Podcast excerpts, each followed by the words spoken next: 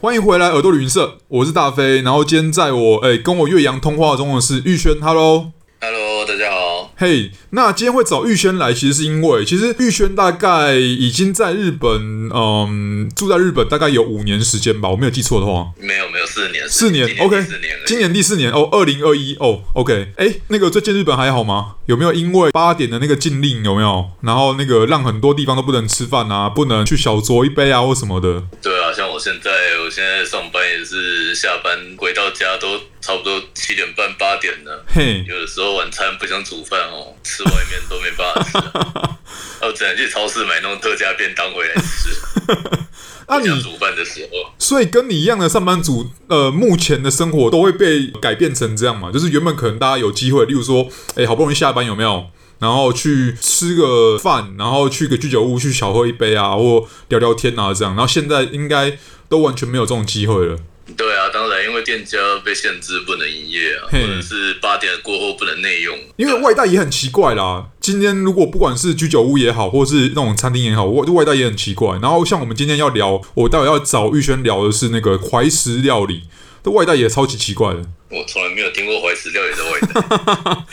除非是真的，哎、哎，讲、到怀石料理，就想到说他他最早的那个故事，不是说那个和尚为了避免有那个饥饿感，就抱一颗石头在肚子那边吗？那除非真的你要外带石头了，但是不太可能，所以。基本上今天还是要找玉轩来聊一聊，就是说，哎、可能在疫情前比较有可能吃到的怀石料理这样子。玉轩，就我所知，他也是蛮常在日本，可能在自己生活的东京的范围之内，或是在呃相近的城市这边有探访过一些怀石料理的餐厅，然后也有自己的一番心得这样。那其实我自己本身呐、我先讲一下我自己本身好，我自己其实不常吃怀石料理。那因为去日本都是去旅行，有太多的其他东西要吃了，所以我不会把怀石料理当做是我的首要目标这样。但我基本上我还蛮喜欢怀石料理那种氛围，跟一整套下来有点像是，它有点像是西式的那种，就是一个 set，像 fine dining 那种 set，只是当然日本的方式有日本的做法这样子。但是像刚刚讲到 fine dining，其实有异曲同工之妙啦。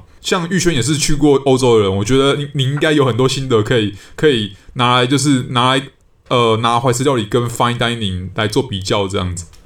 就像你刚刚讲的、啊，应该没有人是常吃怀石料理的，就跟对于你 就跟你在西方国家，大概不会有人没事去吃那种对六道的那种 Fine dining 大概不会有人每天这样吃的。对啊，对，但是当然有一些类似的地方，这个果然就是大家吃饭，不管是东方西方，大家都会有饮食习惯吗？嘿，这一种顺序的喜好啊，当然是会有的。对。那基本上西方的话都是，例如说前菜有没有？你如果旅行中刚好有去到 fine dining 的餐厅，那一般来讲它的顺序都是先从 appetizer 开始，然后有汤品。有沙拉，然后主餐，然后最后甜点，然后最后呃，可能还有其他一些，例如说主厨的一些安排。那大致上，不管是刚刚提到说四到五到六道，其实只是看菜品出来的那个次数而定这样子。那怀石料理一般来讲，应该是一样是从前菜开始嘛？通常啊，喝酒的话跟西式很像，会有先有个餐前酒。对，三点九啊没那不错。喝酒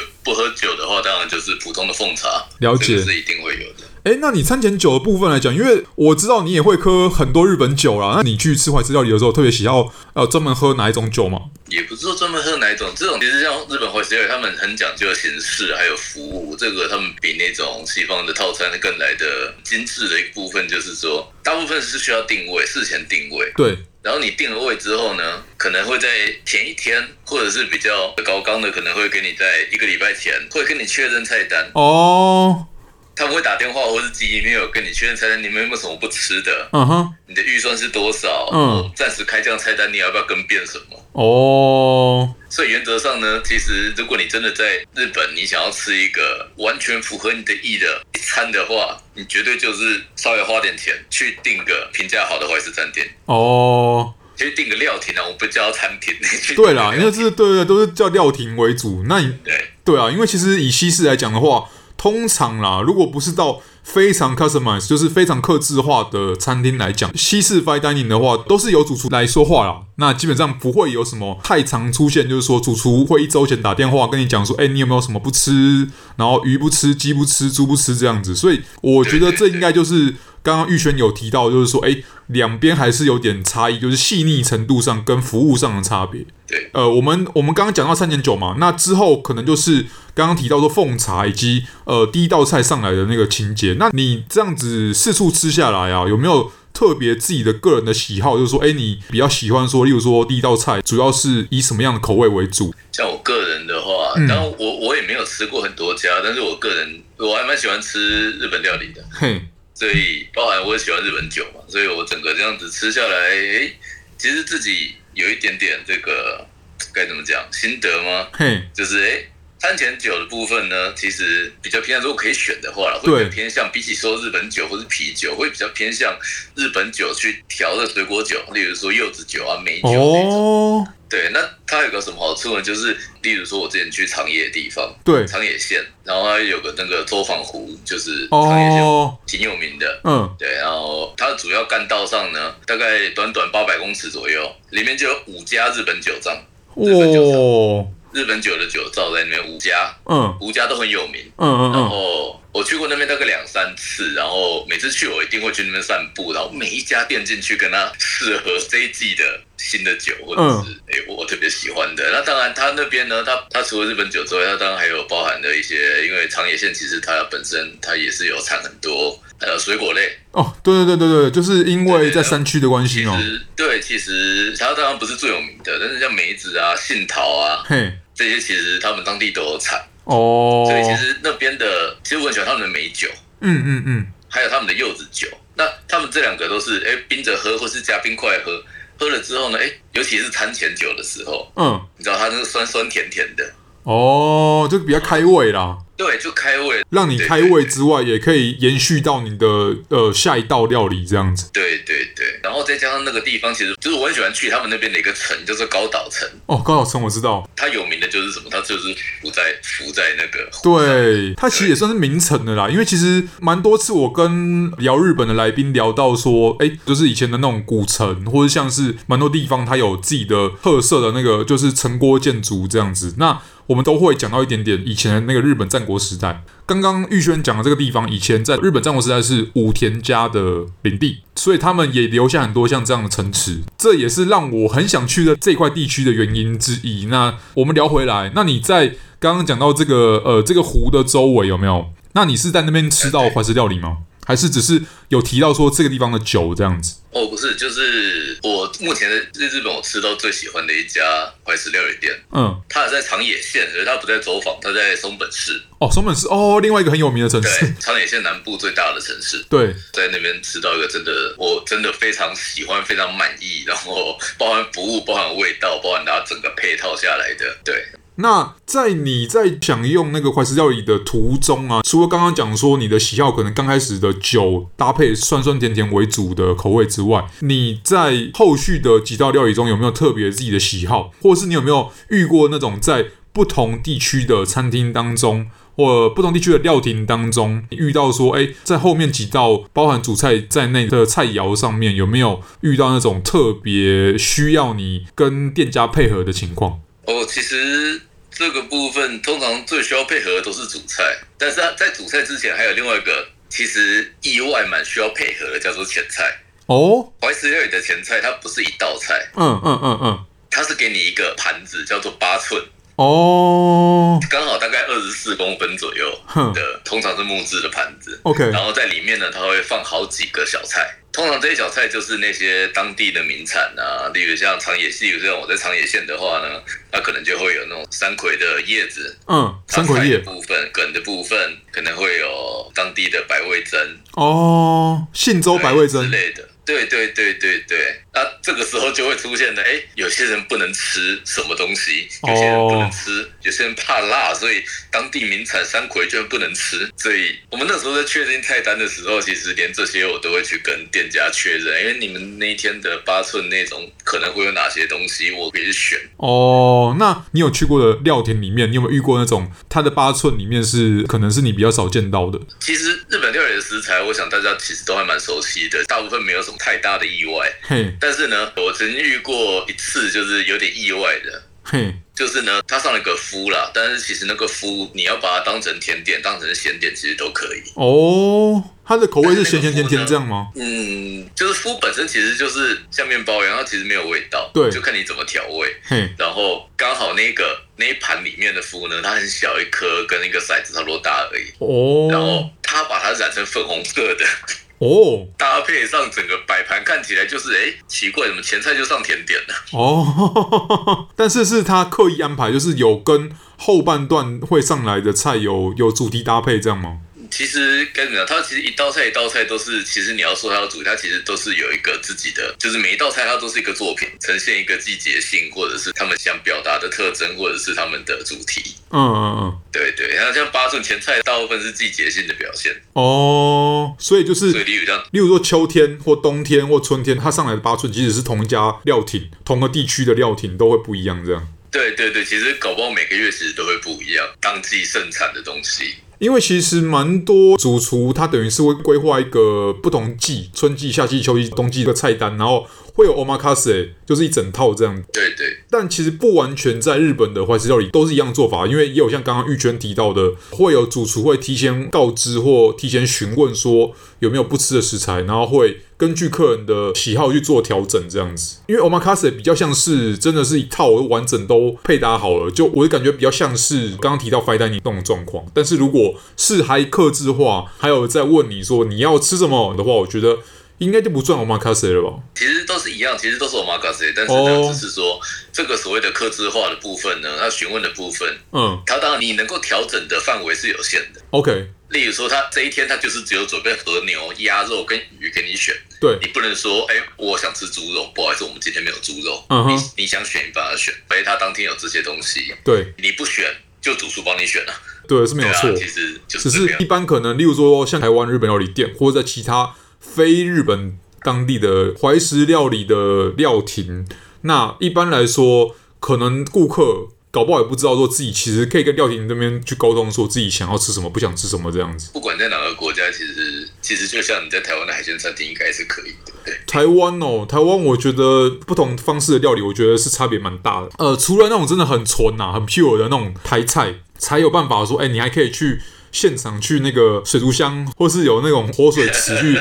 去挑海鲜呐、或跟师傅讲说，哎、你想要炒什么样的菜啊？要不要加破布子啊之类的？Anyway，反正呃还可以这样指定啊。但是绝大多数的那种一般的那种餐厅是不太可能，就是哎、反正今天厨师有什么东西就炒什么东西这样子。对啊。就固定菜单式。那其实我们讲回日本的怀石料理，因为你人现在在东京嘛，主要是以东京为范围在移动跟生活。那你平常就是除了东京，刚提到东京跟相邻的县市之外，有没有你去过那种比较远一点的，离东京比较远一点的地方，然后吃到怀石料理？呃，像我第一次吃怀石料理就是在京都。我 OK 我相信很多人第一次吃怀石料理都是在京都，哦，因为京都其实怀石料理简直那个料亭的数量多到跟便利商店一样。 它是不是还有一种特殊的流派叫金怀石嗯，以及说流派，不如说就是一个京都的 style？该怎么讲品牌啊？这品牌京都哦本身已经是一个品牌了。哦，对，那其实金怀石它当然有一个它自己该有的特色，嗯但是以现在来说，基本上你开在京都，你就可以称自己叫金怀石了。哦，所以它其实并没有一就是观个光客来，它并没有一个协会，例如说什么组织协会去颁发什么，哎、呃，金怀属某某某某的那个会员证书，anyway 这样子。绝大多数都是大家自称的啦。哦，那我就出现一个问题了。那如果像京都的，你开在京都可以叫金怀石，那例如说开大阪或开在名古屋或开在岐阜、开在东京的话，可不可以叫自己是东京怀石或是岐阜怀石？可以啊，当然可以，但是呢，这个时候就会出现一个问题，就是什嗯么？京都的名字比较响亮一点，是啊，因为大家想到京都，想到说是比较有气氛，然后怀古氛围，而且是比较传统日式的，这是一种印象吧？对我觉得对，所以其实不管开在大阪、开在名古屋、开在东京、开在福冈、开在北海道，嘿。你都可以在里面找到金怀石，哦，搞半天就是说，可能你例都如可以说在里，面找到。他有本店在京都，然后他就可以在全国各地在开店的时候，都可以叫自己是金怀石这样。不是，他不用开在那边，他只要说自己在京都修业过，哦他在那边修行过，哦，是哦，他就自称自己是京都 style。哦，所以就跟你知道，就跟好大大鸡排，可能他卖的鸡排可能也不一定是士林来，但他就是会自己自称啊。对对对啊哦！当然，其实这个我觉得也不是不是说引战什么，因为这是事实。他在京都修行的，所以他出来，他当然觉得自己是京都 style。那如果是哎、那我找哎、京都出身的老师，然后会教京都那边来怀石料理的老师学，但我个人并没有在京都修业过，我这样可以叫自己金华石吗？原则上不太会有人去追究你到底是不是等 等。哦，所以其实也没有，就是那个叫自己金华石的店太多，也没有办法去踢爆说，哎、哇靠，这家根本就没有去京都学过啊，这样子。对对，哦哦，那也不一定，就是说看到金怀石就觉得是品质保证这样子。当然不是，当哦这个这个这个绝对不是，就跟很多好了，嗯，对了，也不算隐藏啦，就是很多蓝带出来的，他说自己是蓝带主厨，好啦，我们但是我们如果不那么针对蓝带的话，那应该这样讲说，很多卤肉饭啊，也是说自己通化街的啊， 没有啦，哦或对啊是对啊金鲜卤肉饭啊，或是什么美而美好了，可能也不是那么就是本家开业的那个美而美，或是本家开业出来的高雄黑人大王之类的，我这对是其举实就例的有啊。点像有点像直营跟加盟的那种概念，有没有？只是这个比这个是连加盟金都没有付的那种概念。对对对，就是哎、就是可能看到有没有看到贡茶卖很好，或看到五十兰卖很好，然后就在旁边也自己开一家五十兰，但其实他搞不好一点关系都没有。对对好，那个我们刚刚已经把一轮的知名品牌都得罪完了，好， 然后然后呃，我们讲回华氏料理好了。那我这样就要问回来了，因为其实以玉轩在这边，在日本，我们刚刚有聊过说你在日本待四年，你有没有遇过那种？哎、我们不要讲餐厅名称啊，反正你有没有遇过那种体验是原本对它期待很高，但其实并不如你预期的怀石料理的体验？哦，对啊，就像我刚刚讲，我第一次在京都吃的时候，哦，这是第一次哦，了解而且其实我那一次我不是住在这里的时候，我是之前来旅游的时候，哦那一趟旅游我吃了两次怀石，因为第一家太让我失望了， 哦， 所以我又去订了第二家。嗯嗯嗯嗯，对，然后哎，这个品质真的是会有落差。它的失望程度是让你觉得说，哇，原本你的期待，例如说你可能呃进店前，然后进店的时候的问候，然后还有一些服务接待上面，可能原本对它期待很高，但它的料理的味道不如你预期呢，还是它从服务那边的内帕比较让你失望？其实是很全面的，哦，因为其实怀石料理这种套餐式的东西，你不能指望它每一道菜都可以跟专门店拿来做比较。当然当然，对，所以其实他们当然一方面也卖服务，一方面他们也卖他们的当地的料理。哦对啊，没错但没是错，呢，但是呢，这整个下来整套的体验呢，就会变成你打的分数会是很全面的，哦 OK，包含它的价格、它的服嗯务、它的气氛、它的味道。对，那当然期望上的落差，当然就是很全面的。哎，我付这个钱怎么跟一开始想的完全都不一样？哦，所以搞半天是你原本是有一定的期待，不管是对服务也好，或味道也好，或甚至是全面的氛围也好，但它让你觉得说，哎、你明明是已经准备好要迎接是一个让你很满意的东西，它也其实也端上了它自己的自信之作，但最后其实并没有办法让你满意，这样子。也算是啦，只是这样讲起来好像我很挑一样。没有没有没有没有没有没有，就是你知道吃饭，或是我们讲更远一点，这整个旅行其实都是很个人主观的东西。例如说，你去到一个沙滩，可能原本喜欢沙滩的就觉得哇好棒哦，但是如果有人喜欢盐滩的，觉得哇这好粘脚哦。就是即使是一般的自然景观或是一般的景点，都会有不同的意见。我觉得吃方面是更主观的事情，因为每个人的喜欢的食材的味蕾的当天的状况可能都不太一样，所以我觉得这其实并没有说好坏之分，只是说哎，刚好玉轩是哎算是有去过一些怀石料理料亭的人，我觉得就是可以把你的经验当做是一个参考这样子。对，就像你讲的，其实每个人有自己不同的旅游的 style。对啊，那嗯，也算很巧吧。我以前呢，我是那一种每分每秒就是啊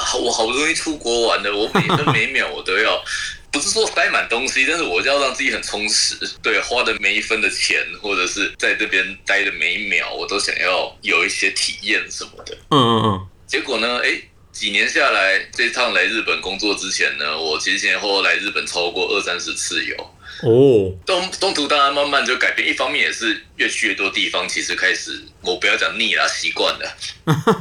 所以慢慢的开始改变了，就是嗯后来慢慢变成，哎，明明当初找的旅馆是，哎、早餐有海鲜冻可以免费吃的，对，我好开心哦，啊，结果哎、觉得哎、好像想睡晚一点，啊算了，算了不 要了。后来开始慢慢的变成那种感觉让自己舒服最重要比较随性的对，变成一个比较 no plan 的一个旅行方式。哎、我发现好像人过了一定的年纪之后啦，我们我们不要讲我们自己老哦，我们过一定年 我们过一定年纪之后，好像是不是要慢慢有这种感觉，就是哎、因为看的看到的东西变多了，然后也经历过比较多的事情了，你会觉得说，不管是旅游还是你今天可能只是出差，或你搞不好只是从 A 地到 B 地而已，那让自己舒服是最重要的一件事情。对，其实像我讲的，一开始我喜欢塞满行程，或者是这种很充实的。就是我那个时候，我跟朋友啊，嗯我跟朋友三个人去京都，嘿，本来只是去金板神而已，我们安排了一个礼拜。嗯，结果呢，途中呢，在搭飞机啊、等飞机的时候，我们就开始在那边无聊，在那边看，哎，当地有什么东西，越看越远，越看越 远。结果我们就从京都跑完金板神这一天，我们在也不是说一天啦、两三天我们就把金板神想跑的点很集中的都跑完了，每一天哇都铁塞准。，那么在对，然后我们就直接又跑到琵琶湖，我们跑到滋贺县去。哇、琵琶湖我们没有绕整圈，时间不够，我们绕了比较热闹的南半圈，在那边其实也有很多这种很传统的，当然那边的料亭就没有京都的那么高级，或者是那种正式的感觉。那边提供的内容就跟隔壁的京都完全不一样，他们哦就是提供他们琵琶湖的名产，就是比较偏乡土料理啦。对，其实都是很很乡土的东西。 OK，那诶、我这样插一下日本战国时代的东西，就是呃，大家如果有听过本能寺之变的话， 那个当初明治光秀他激怒织田信长，他就是因为要给德川家康吃的那个琵琶湖的鱼不新鲜，所以我刚刚突然想到说，你有去琵琶湖，那你当初在那边有吃到鱼吗？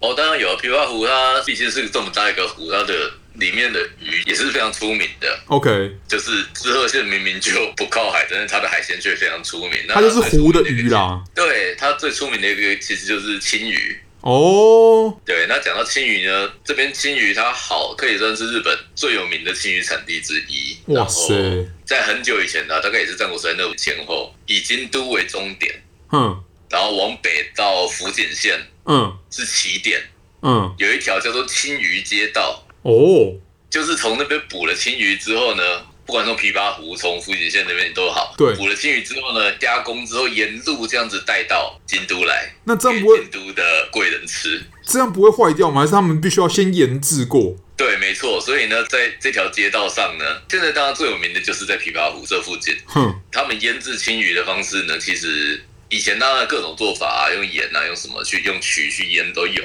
对，但是呢，最传统的做法其实就是用昆布，哦，他用昆布把它包起来泡着。诶，这突然让我想到说，刚刚不是提到明治光秀嘛？他当初好像就是，好像就是用什么昆布还是什么东西去研制那个鱼啊，然后就是鱼臭掉了，所以被骂。对对对对对对对就是就是以前以前的保存技术其实没有办法，但现在就是拜现在科技所赐啊，当然有冷藏冷冻技术，所以你在那边吃的，而且它还在产地吃的青鱼，应该是很新鲜的鱼，那应该也有被用在怀石料理当中。对，就是你在那边比较，我不会去他们的料亭，我会就偏向去他们的乡土料理，但是他们乡土料理也会提哦供，其实他们会有一个叫做会席料理，会席，你说哪是哪两个 会字嗯席就是宴会的宴会的那种， ？OK，但是它的日文发音呢，刚好也叫做开 C G 料理，哦，是会料理席，一模一样，席次的席嘛，就开会的会，席次的席对。对， OK，没错。那他们的发音跟怀石其实是一样 的，所以慢慢慢慢，本来怀石料理是那种茶会的时候，只是给你吃一点点东西的哦，对配茶的。对，现在呢，大家吃的大套的其实是会席料理，就是这个是大家吃全餐用的。哦，所以演变而来，所所以以呢，在一般哦的日本，OK，料理店，它可能平很平价，它可能一两千块的店，它也可以提供八千、一万、两万的那种。很多人一起吃的那种的，你三四个人你也可以订，只要你愿意出哦钱。哦对，所以如果你例如说什么公司啊，什么同学会，然后同事会要庆功的时候，有没有？那种又不太一样。哦，那种不太一样，OK，那种吃的是一般的宴会餐，那种其实又不太一样。哦，真的就像刚玉轩讲的，就是这整套下来，我觉得当然会有它的名称的演进啊，然后你也可以同时在吃怀石料理当中，也会看到说，哎，日本在不同地方、不同地区，然后当地人对于料理的看法跟食材的处理这样子。